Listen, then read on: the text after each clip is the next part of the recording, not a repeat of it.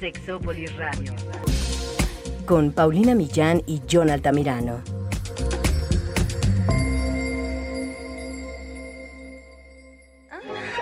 Pero si es mi príncipe azul. Su Alteza.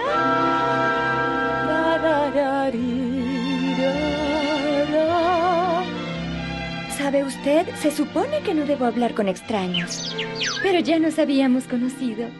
Eres tú la dulce ilusión que yo soñé.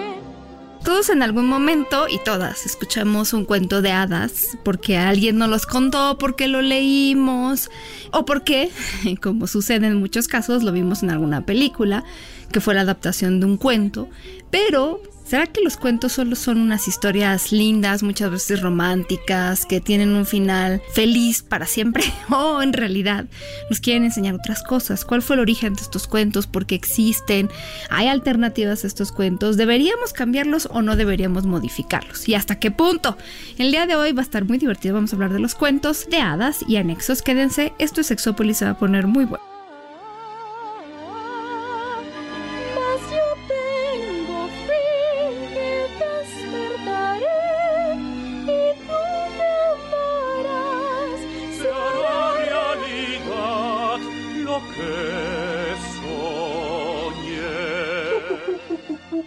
¿Qué tal? Bienvenidos y bienvenidas a esta cabina mágica, porque está Jonathan. Sí. porque vamos a hablar de los cuentos mágicos. Ya traje hasta el polvo de hadas, la sangre de Ah. unicornio. Ah.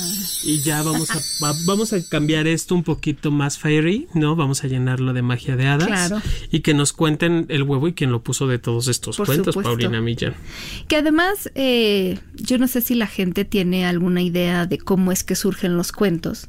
Más bien, estoy casi segura de que la gente no tiene idea de por qué surgen los cuentos.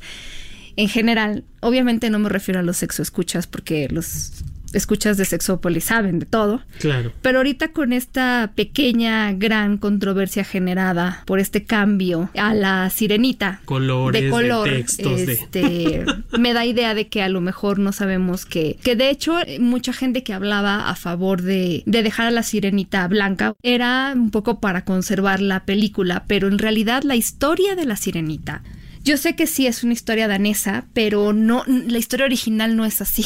Ha tenido varios cambios, incluso es diferente a la de a la que hace Hans Christian Andersen, o sea, no no si le estamos cambiando de color no estaríamos cambiando la historia original, porque la historia original de por sí la cambió y la adaptó Disney. Y es más, eh, les adelanto un poco, porque hasta, hasta este autor estaba muy orgulloso de haber podido cambiar el destino de la sirenita, porque bueno, hay varios finales. Uno de los finales es que la sirenita eh, se vuelve espuma, nunca puede llegar con el príncipe y observa cómo él se casa con otra mujer que por ahí, porque bueno, son versiones, controversias, ideas que hay, la idea también era dar una lección sobre las dificultades que existen cuando tú te enamoras de alguien que no es de tu clase social, sobre todo eso, porque ya ahorita hablaremos de que todas estas cuentos tenían sus, más bien como, eh, ¿cómo se dicen las fábulas? Su, La su moraleja. su, Su, su- su moraleja, su sí, lección. exactamente.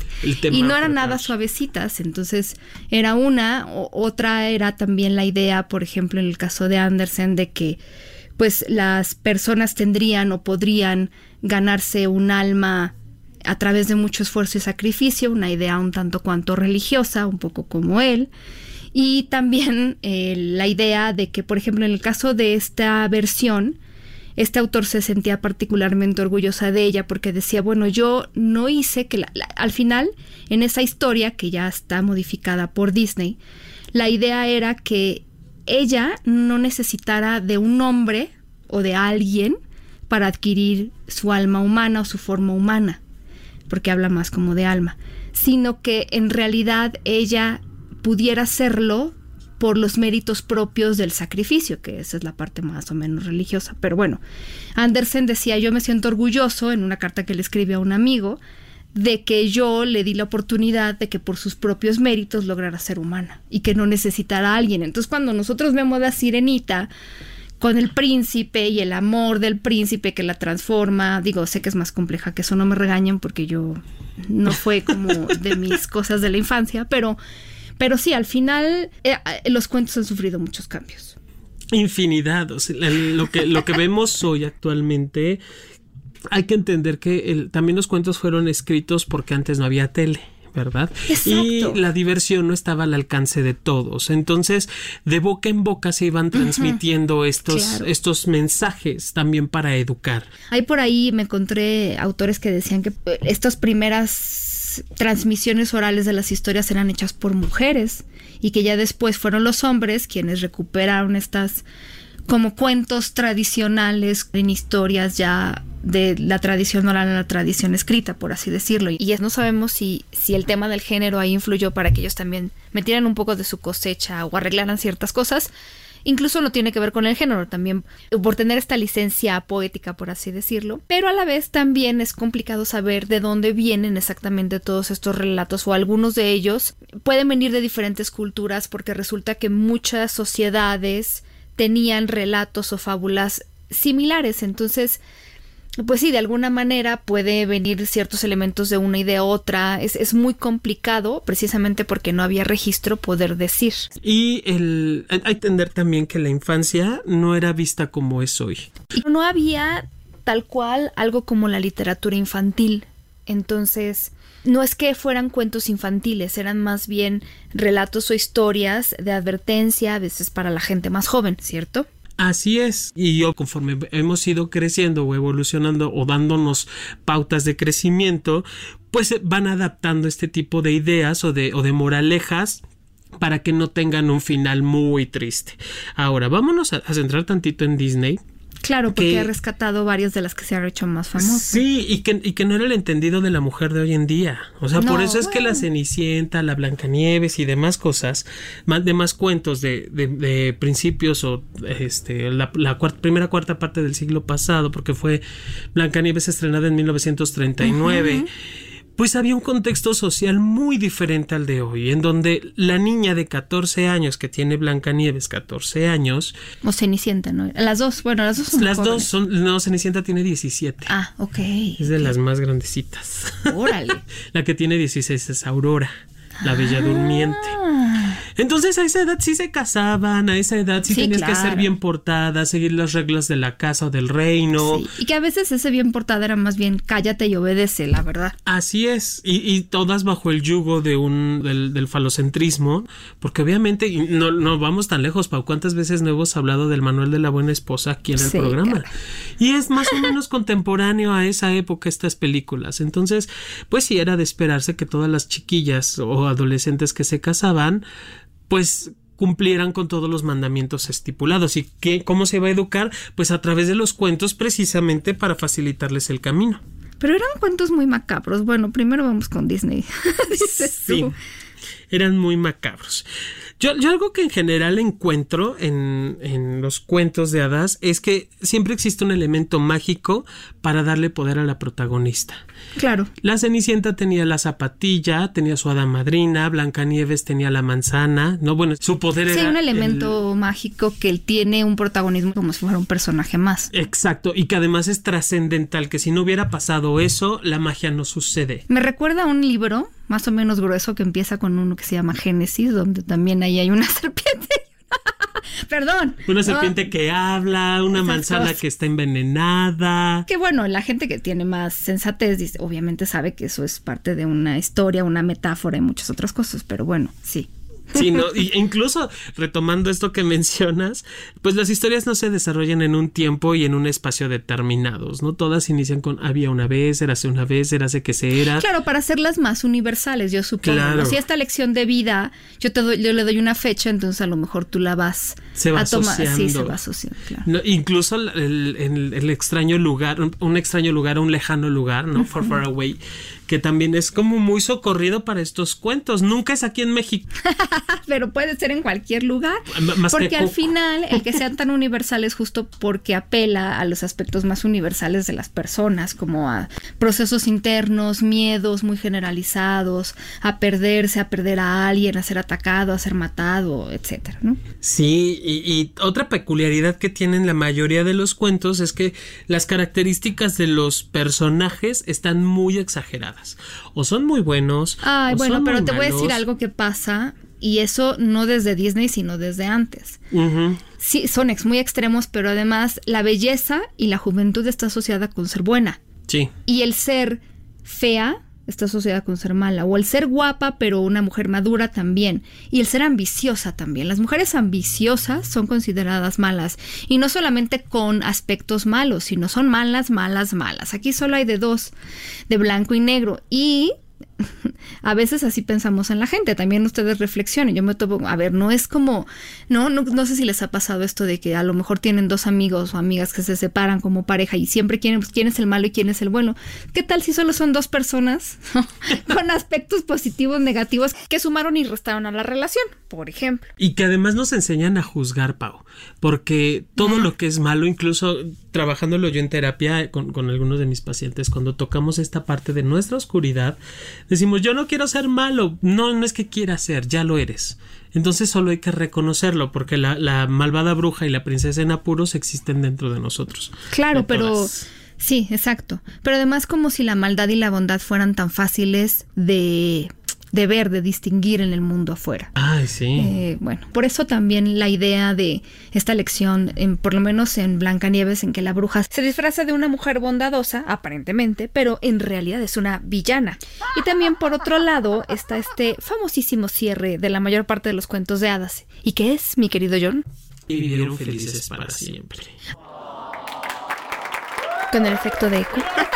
A ver, es que, es que ahí es donde yo sí tengo mucho que decir al respecto, porque la idea de felicidad, eh, sí, como que mucha gente espera su final feliz, como un momento estático que se repite a lo largo del tiempo y nunca cambia. Eso no sería la felicidad para nadie, que tu mundo nunca cambiara, que se quedara igual. O sea, la felicidad y sobre todo cuando se va a tener una relación de pareja, pues es un trabajo constante y Claro. tiene muchas formas, que va cambiando dichas formas a lo largo de la vida de los seres humanos. Entonces, eh, más bien la posibilidad de estar juntos, juntas y ser felices, pues puede ser, puede darse, pero que solo porque encuentres a alguien eh, que te llene en muchos sentidos significa que toda tu vida y el resto de tu vida vas a ser feliz solo por haber encontrado a esa persona, me parece que es meterse en una trampa. Es, eso es un solo paso en, en tener una vida que te dé satisfacciones, pero encontrar a alguien que, bueno, si, si estás enamorado o enamorada de esa persona, pero eso no es el, el equivalente a la felicidad. Sí, no, no es ningún equivalente que, pero sí lo dices algo muy, muy importante, Paul. Creo que más que la, la eterna felicidad es el cambio de vida que deciden tomar los personajes. Claro. Porque sí hay un punto donde ya no dan para más, ¿no? Donde la, la, la huérfana pobre sumisa encuentra a alguien que le va a cambiar o a transformar la existencia y sí le cambia, porque sí hay un cambio. A eso se refieren con esa Es que tú y yo alguna vez estuvimos en un programa dando mucha lata sobre cómo podrían ser realmente los finales si no los viéramos mm, a través de estos lentes rosas y porque qué convenientemente termina la historia ahí. ¿no? O sea, ¿qué pasa si, por ejemplo, la Cenicienta toda la vida está acostumbrada a recibir órdenes y a limpiar el castillo y a todo esto? ¿Y qué pasa si ella nunca se acostumbra a la vida que tiene el príncipe? O si hay conflictos en la... por ejemplo, esta be- bella durmiente nunca conoció al príncipe realmente. Entonces, ¿qué pasa si ya la salvaron, está muy feliz, pero si nunca se acoplan? Porque tiene que a fuerza tener que estar con esta persona el resto de su vida. Digo, porque es una vida cómoda, pero ahora sí que no a todo el mundo le acomoda. A mí no me gusta que me laven mis calzones. Prefiero lavarlos yo. No, imagínate, le va a decir, quítate, pendeja, ya llegué para hacer la limpieza. a todo el servicio, ¿no? Ay, bueno. Y fíjate, hay algo bien importante. Todo ocurre tres veces. Por ejemplo, al tercer día, ah, no, esa es otra. Al tercer día del, de que sale el sol, tiene que darle un beso a la, la sirenita al príncipe para que no se convierta en sirena. Tres deseos son los que tiene que pedir Aladín. Bueno, Aladino, que ese es su nombre real. Tres veces la bruja llega con Blancanieves en el cuento original a ofrecerle cosas y tres veces intenta matarla. Y son tres bailes en Cenicienta, digo, de los que me acuerdo ahorita, a los que tiene que asistir cada noche. Mm. O sea, todos nos los resumen también porque no te pueden hacer una película de, de ahorita, Ahorita yo te voy a decir las cosas feas que había detrás en cada historia también. Sí.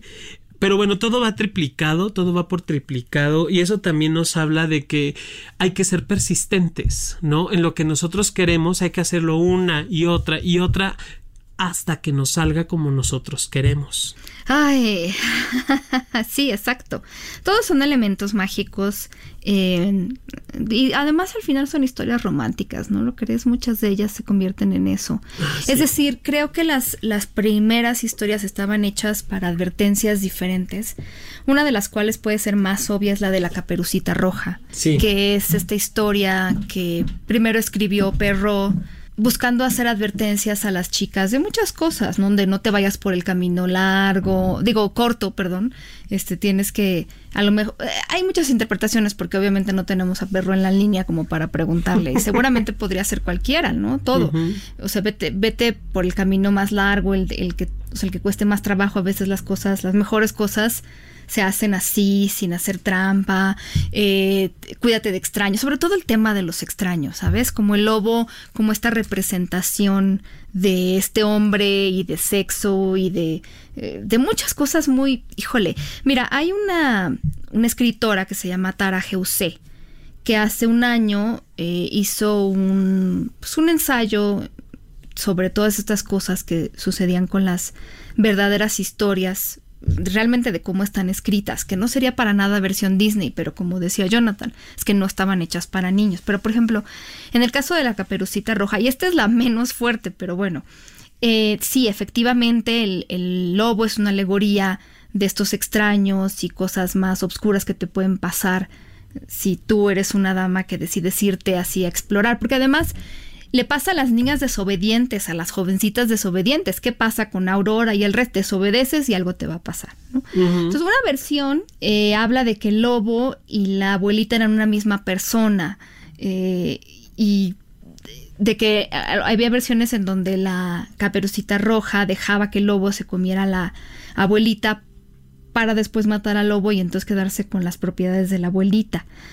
Pero la más perturbadora resulta ser esta versión en donde Caperucita Roja usa su cuerpo para salvarse de la muerte a través de pues ofrecérsele al lobo, Entonces, bueno, que sí tiene, tiene un sentido como de, bueno, eh, si te van a atrapar uno de estos hombres, a lo mejor vas a tener que eh, buscar la manera y vas a hacer cosas horribles para salvarte. O sea, todas estas eran enseñanzas como de, pues sí, de estas historias del chupacabra, básicamente, chupacabras hace algunos siglos, siglo XVII, para justo que no te, atrevieras, pero esta es la más tranquilita. Eh, tú me dices cuál quieres que te diga, porque está pues, Yo tengo algo también más de, la, caperuza. Se habla de que es roja porque ya está en el periodo ah, menstrual. Por supuesto, por porque ya mancha, ya, ya deja la, estopa manchada. claro, porque la sexualidad, pero y sigue pasando, que las mujeres nos digan, y cuídate, ahora te tienes que cuidar de los hombres. ¿De qué te tienes que cuidar? Quién sabe, pero te tienes que cuidar. Ah, sí, y aquí el, el, gran chiste que hay con respecto a la caperucita, ¿no? De entre más grande, mejor porque también están esas preguntas, ojos grandes, boca ah, grande, nariz grande, solo si la tiene grande te va a poder comer mejor. Ok, claro. Y una gran moraleja que deja también es que no importa la edad, ya seas vieja o joven, de todas formas te come el lobo la que tiene que tener astucia eres tú. Porque la abuela, por muy vieja, termina en la panza del lobo. Y yo había escuchado otro, otro cruel final por allí. Es que claro, en el, lo que estamos diciendo es porque existieron en varias culturas y cada quien le daba el matiz que quería, ¿no? Sí, y, eh, otro final que yo leí por ahí es que el, ya cuando estaban adentro del lobo llegaba el cazador y abría al lobo. Ah, claro. Y lo llenaba de piedras y ya sacaba la abuela y la caperuza, ¿no? Que eso es como como otra historia. Un hombre con, con valor te, te, rescata, ¿sabes? Como ya te fuiste a la parte de irte con un extraño y de ofrecerte al extraño y de desobedecer, pero puede llegar un hombre honorable que te saque de ese problema. Es que van a decir que estamos exagerando, pero si yo les digo que, por ejemplo, la Bella Durmiente, lo que Perro escribe que es al final la moraleja de la historia es que hay que saber esperar por el amor de, de una mujer que te rescate O sea, que, que mil años o cien años no son nada, porque hay que saber esperar pacientemente por tu hombre. Que a muchos les parece que está lindo el mensaje, pero para mí es como, bueno, pues es que no solo es sentarse a esperar, pero bueno, no sé. Eh, en, la Cenicienta hay como también muchísimos. Pero muchos. Muchos fetiches por allí, muchas Que además decían que la zapatilla de cristal ha sido como es un error completo en la transmisión oral, porque en las primeras versiones era una zapatilla hecha de piel, de pelaje de ardilla. Y que entonces el príncipe se da cuenta de que las hermanastras o sea, estos son, fueron los hermanos Grimm, pero que las hermanastras no eran ella porque ellas habían cortado dedos del pie para poder entrar en las zapatillas. Sí. Y que entonces estaban sangrando los pies y infectados, entonces ahí es donde el príncipe se da cuenta pues que probablemente no eran sus pies porque están amputados los pies. Tanto los pies como, tanto las, los dedos como los talones. Y el final es más cruel aún, Dios mío. Sí.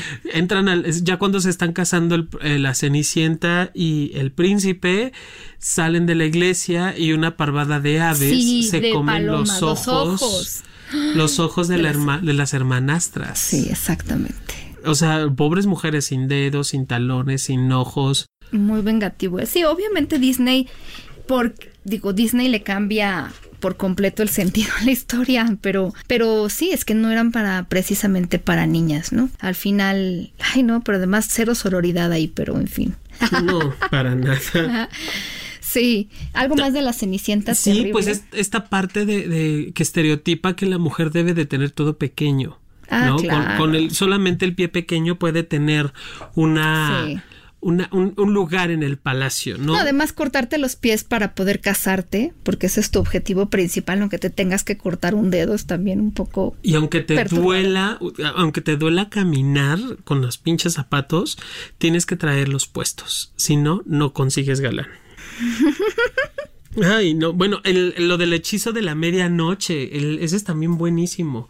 Cuando la el hada madrina le dice que tiene que regresar antes de la medianoche, pues es también como, porque está en el bosque, es como una hora específica de que tienes que estar en tu casa una hora porque todo se acaba toda la magia se termina. El hechizo. Y entonces, la, claro, la, la si, si, nos vamos a un corte de realidad, obviamente a las 12 de la noche ya estás sin maquillaje, sin peluca, sin pestañas, sin uña. O sea, si te fuiste a la boda, llegas hecha un guiñapo, la desmaquillada. Pues sí, se acaba la magia a la, a la medianoche, ¿no? Y no es porque, porque querramos que se acabe, sino que sí hay un momento en donde tienes que descansar para dormir. Y ser niña buena. Sí, y para que y, solamente las niñas buenas son elegidas por el príncipe. Que una vez más en este falocentrismo el príncipe es el que elige con quién. Con quién me voy a quedar. Sí. Bueno, yo les decía de la bella durmiente, esta de que la moraleja de la historia es que tienes que esperar por tu amor. Pero fíjate, en las primeras versiones de ese Charles Perrault, qué bárbaro, estaba un poco trastornado. Había visto muchas cosas en su vida, pero bueno, siguen pasando desgraciadamente.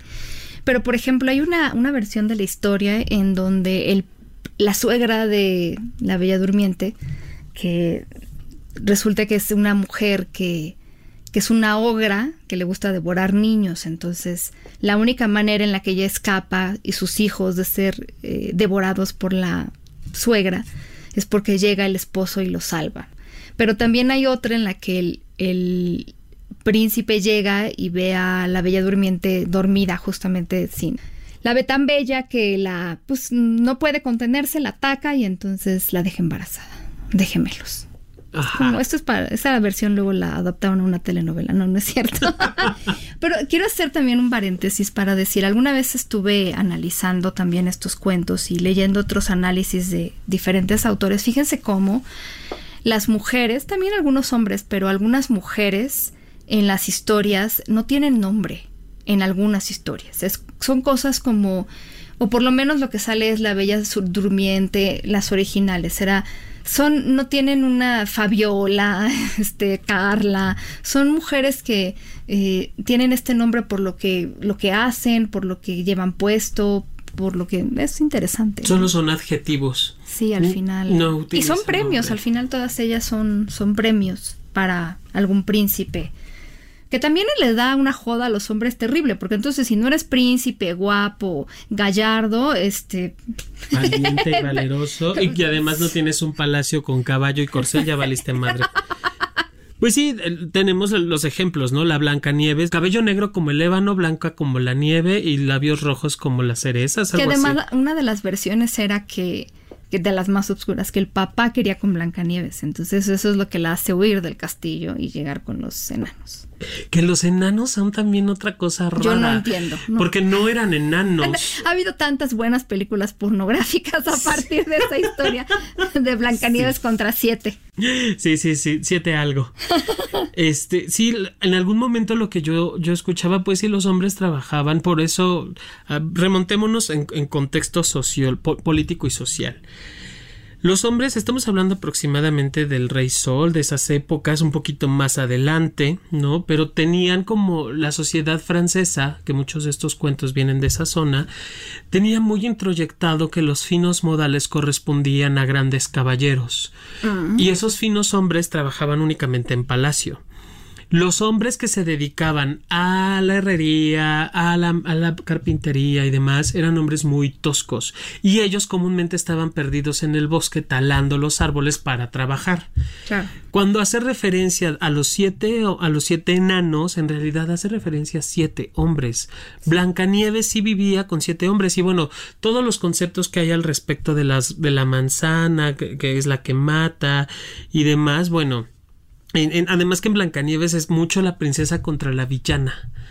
Es mujer contra mujer, la juventud contra la, la, etapa madura, no quiero decir edades, pero la edad madura, que siempre se va a sobreponer la, madurez contra la, perdón, la, juventud contra la madurez y obviamente eso nos da en toditita la torre. Aunque también deja un concepto muy lindo. De jovencita eres una vil, ya madura eres una reina. Órale. No, pero eso nadie lo pero, ve. Pero algunas son reinas y envidian a las que todavía están. sí. bueno, también está lo que, ofrece el corazón para que sea comido por la madrastra. Y pues mm, yo no sé qué tanto sea como algo metafórico, porque al final del día lo que está pidiendo es su sangre. Y si me remonto también a las cuestiones religiosas, hay versículos en la Biblia que hablan que no podrás comer sangre de ningún ser que pise la faz de la tierra. Mm. Entonces, ahí hace una invocación demoníaca. No quiero entrecomillar para quienes se espanten de esos términos. Eh, lo, que mencionabas, bueno, salir de la casa y llegar al bosque siempre es un peligro. Siempre va a ser peligroso salir de tu casa y, llegar a, un lugar donde no conoces. Además, vivida, vives rodeada de siete hombres, ¿no? Qué envidia. pero eso está, está mal porque no sé por qué está mal, pero ya ves que eso era la historia de no te puedes ir a... No, terminas ahí en una casa de prostitución y eres la única que trabajas. Ay, pero eso sí, hija, bien, bien servida y atendida. Y bueno, algo que mencionabas acerca de la Bella Durmiente, es muy, muy interesante cómo hacen una alusión al pincharte el dedo sí. con el, también sangre, con el periodo menstrual. Y si, si, me remonto a, algo muy anglosajón, aquí en México celebramos los 15 años. Y en Estados Unidos se celebra lo que son los dulces 16 la edad que tenía Aurora, que, es el nombre que le pone eh, Disney a la Bella Durmiente, porque en realidad no tiene ningún nombre, es un adjetivo igual. Eh, el nombre que le pone tiene que ver mucho con, perdón, cuando se pincha tiene que ver mucho con esta parte de ya estás lista, ya estás sangrando, lo que tienes que hacer y por eso cae dormida es dormir tus instintos por 100 años hasta que llegue el hombre indicado. O sea, no puedes abrirte a, disfrutar tu vida sexual. Sí, es verdad. Y obviamente siempre la idea de que tienen que ser rescatados de algo terrible, siempre hay un mal terrible. Pero eso es horrible, de verdad, para hombres y para mujeres, la idea de que entonces los hombres tienen que hacer todo para rescatar y las mujeres tienen que ser rescatadas.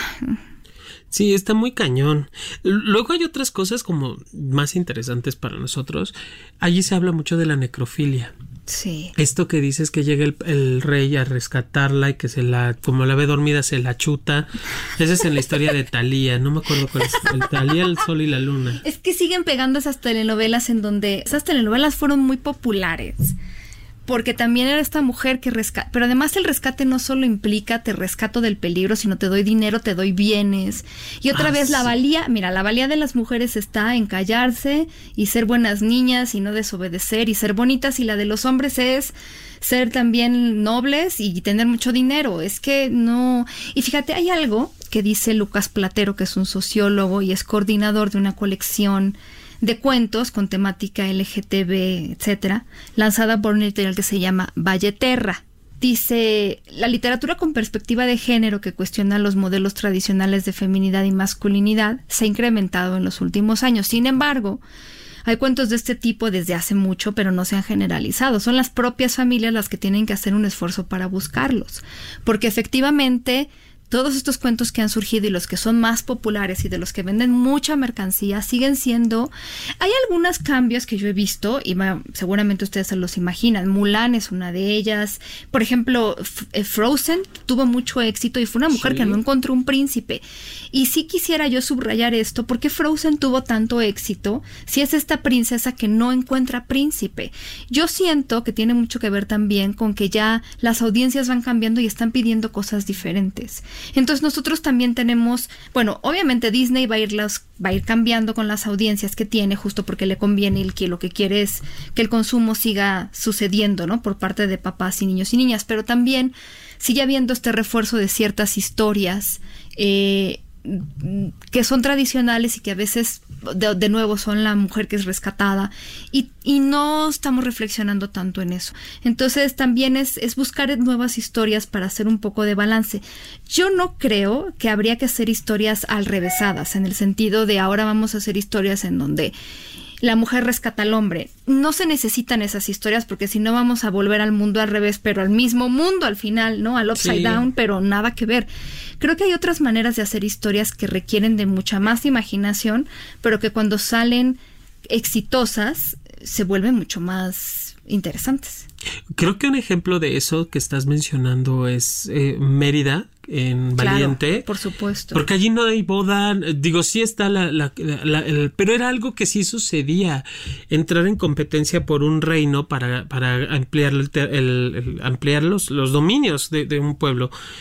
Y en, en, en Mérida lo único que hace es defender su honor y decidir ella con quién casarse. Obviamente en sus tiempos eso no hubiera sido posible, pero en el actual sí. Y eso no se habla. Es que eh, hay muchos cuentos que han sido adaptados para que entonces puedan tener ciertas historias Disney, pero hay otros que ni siquiera no hay manera de hacerlo. Yo me acuerdo del famoso Barba Azul, ¿te acuerdas de esa historia? Barba Azul es un hombre que tiene una esposa y él viaja porque navega, creo que es como, no, sé si pirata, pirata capital, no lo sé. Pero ella le, pues como buena mujer se queda a limpiar la casa y demás. Entonces él le dice, mira, tú tienes acceso a toda la casa y tienes las llaves de toda la casa, excepto este cuarto. Este cuarto no puedes entrar. No sé si le da la llave o no le da la llave, pero le dice, este cuarto está prohibido y es solo mío. Entonces ella, después de mucho, pues pasar y pasar diario por el cuarto, un día la curiosidad no la aguanta y ya, quiere entrar a toda costa al cuarto. Y cuando entra, eh, pues se da cuenta de que más bien están ahí los huesos y cosas de sus anteriores esposas a las cuales se la había matado. Y ella, al saber que se enteró, porque obviamente pues se trauma, entra en shock y todo esto, y creo que deja algo ahí suyo, no sé, pero el caso es que Barba Azul se, se da cuenta y entonces la, la mata. Pero la moraleja de la historia es no revisa con quién te casas, pide informes, referencias.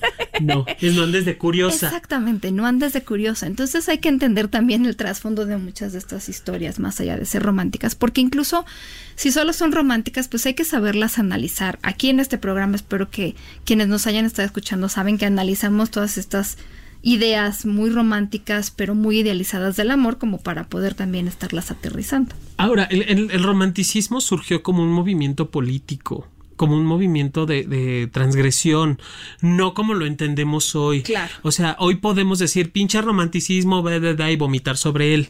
Pero en su momento, cuando. Era una. claro. Era, un, movimiento contracultural. Por eso hay música romántica. O bueno, está la época total del romanticismo. Y si lees la literatura del romanticismo, utilizan el amor como un símbolo de lucha contra la, monarquía. Contra, porque, y la idea de que los matrimonios tendrían que ser conveniencia y demás. Exacto, lucha contra eso, porque a los reyes no les importaba casarse entre familiares con tal de mantener y seguir manteniendo la corona. Obviamente los que estaban abajo se empiezan a incomodar, se empiezan a mover y empiezan a ponerlo como una contracultura, ir en contra o, lo que era en ese tiempo estar a la izquierda del, gobernante o del rey en turno y por eso es que ellos eh, eh, entra el romanticismo tan fuerte, Pau. No es como hoy que, que dices, güey, hay muchas formas más para poder estar con una pareja que solo por el, por el simple hecho de amarnos. Y es que, es que enjuiciamos, pero vaya, cultura, hay que acomodarnos en tiempo y espacio y, no es lo mismo en aquellos entonces que el tiempo actual. Por eso es que también los cuentos o estos cuentos sí nos hablan de esta parte de conoce al príncipe y cásate porque al final del día es conócelo desde el amor, aunque sea un día, no importa, porque ese era, la, ese era el pensamiento del, del romanticismo. Digo, Tata Disney ya nos hizo como una mezcolanza allí medio extraña que ya no nos encanta, pero pues sí, hay que conocer el trasfondo de lo que estamos viendo. Muchas de las películas que, que hay quiero entrecomillar para niños, no son para niños. Sí, no son, fueron adaptadas para que no estuvieran tan fuertes.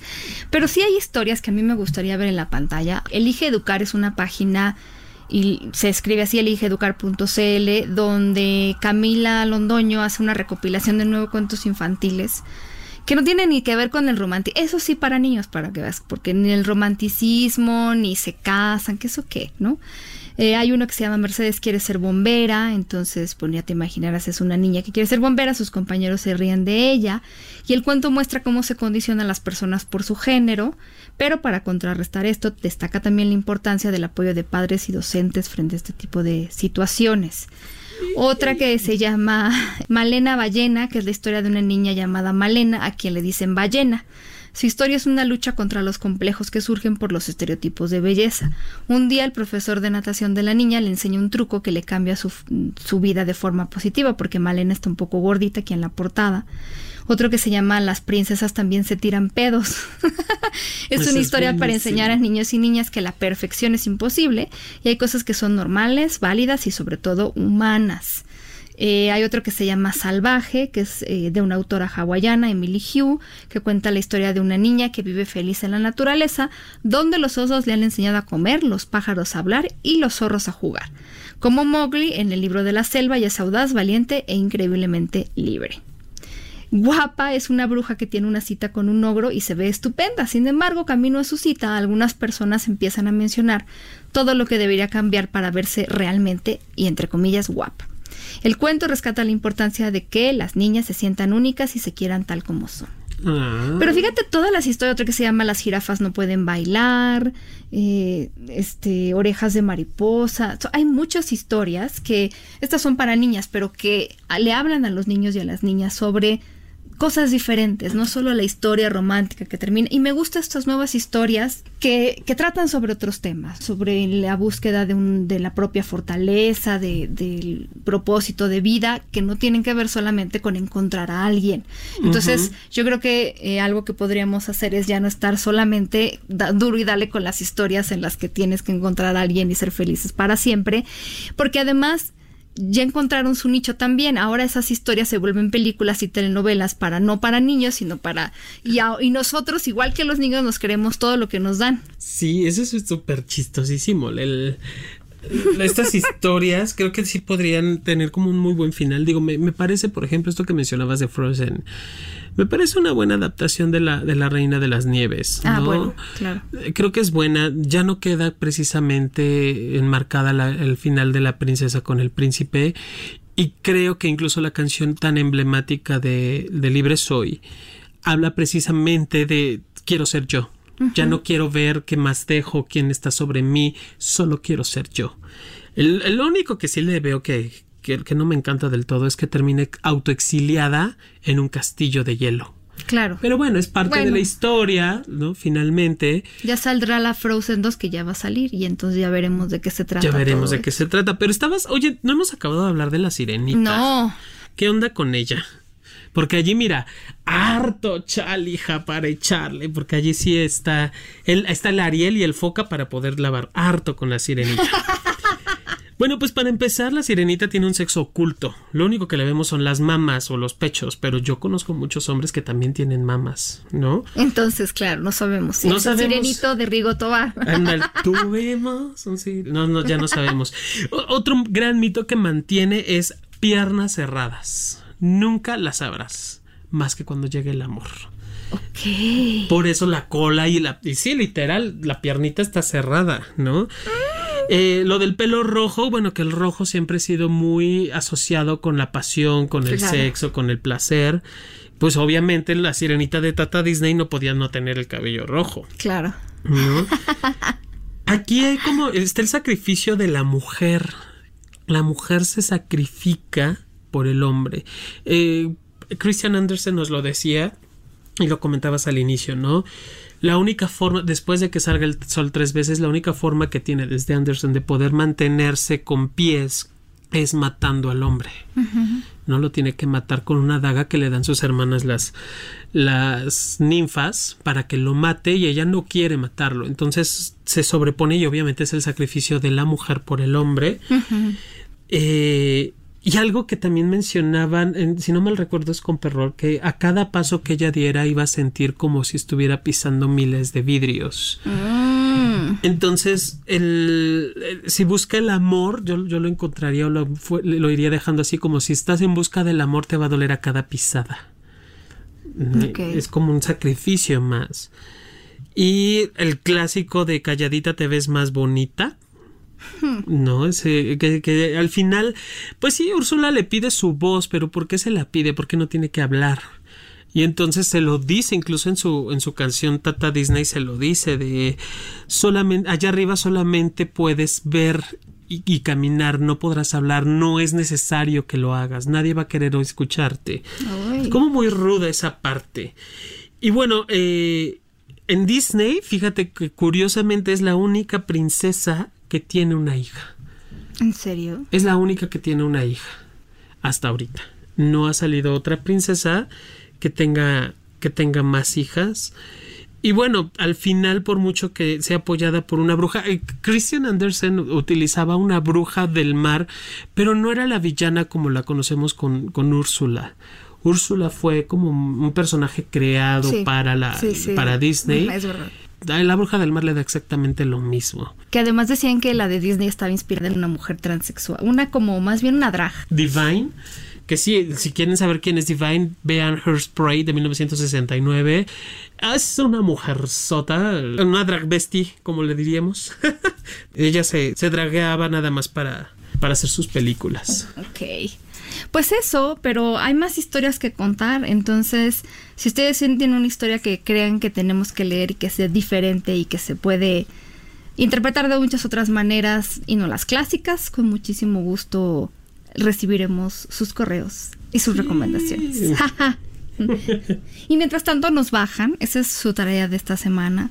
Y eh, les agradecemos mucho los comentarios y todos los las buenas vibras que siempre nos mandan.